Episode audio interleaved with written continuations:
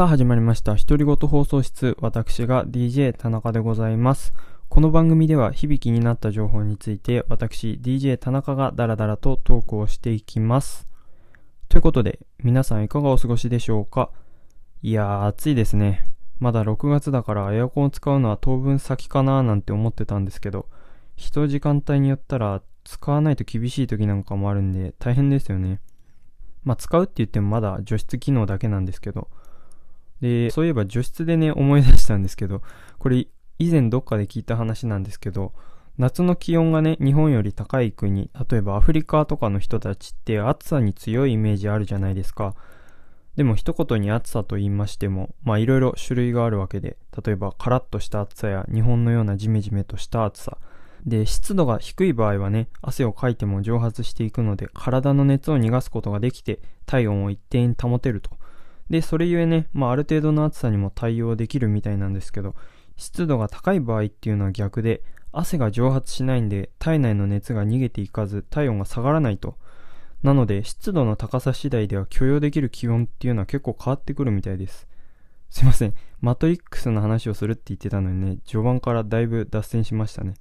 まあまあ、つまりですよ。日本より気温の高い地域の人たちにとっても、高温多湿の日本の夏はね、また違った厳しさがあるっていうことです。なのでね、皆さんも気をつけてください。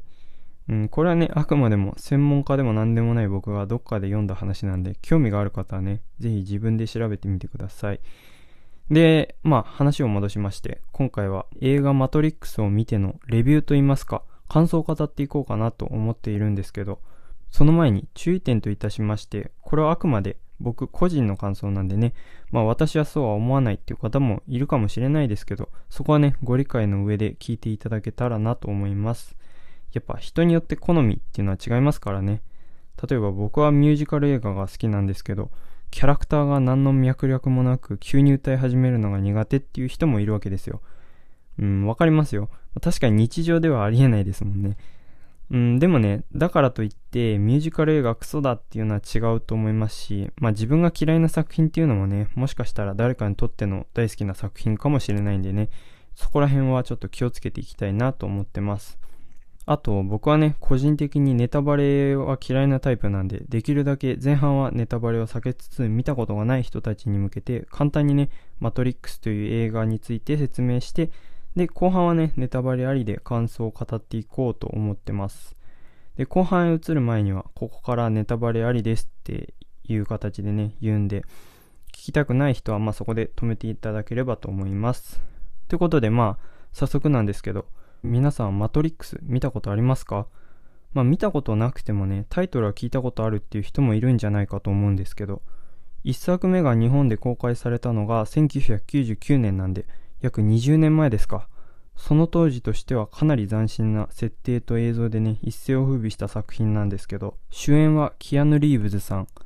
僕は今まで彼が出ている作品を見たことがなくて、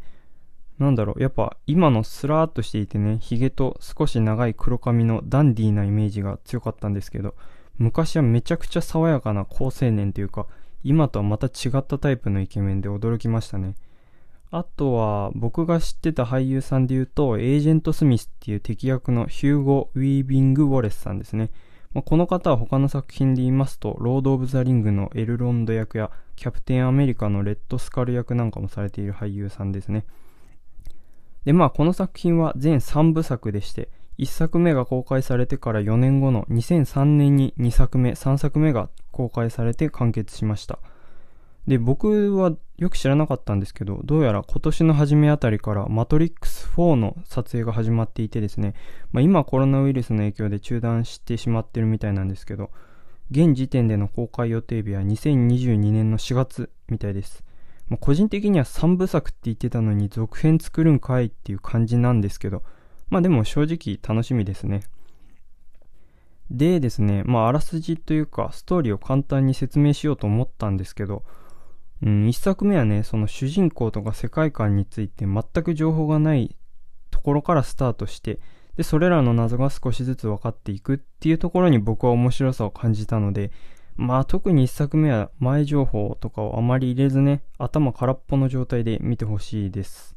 まあジャンルで言うと、なんだろうな、SF アクションとかですかね。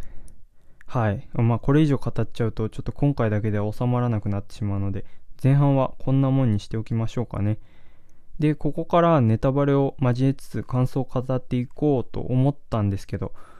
多分このペースだと絶対時間内に収まらないんで、ちょっと急遽ね、後半は次回に持ち越したいと思います。2回に分けるほど需要のある内容かどうかっていうのはわかんないですけど、もうここまで話してしまったらね、満足いくまで語りきりたいと思います。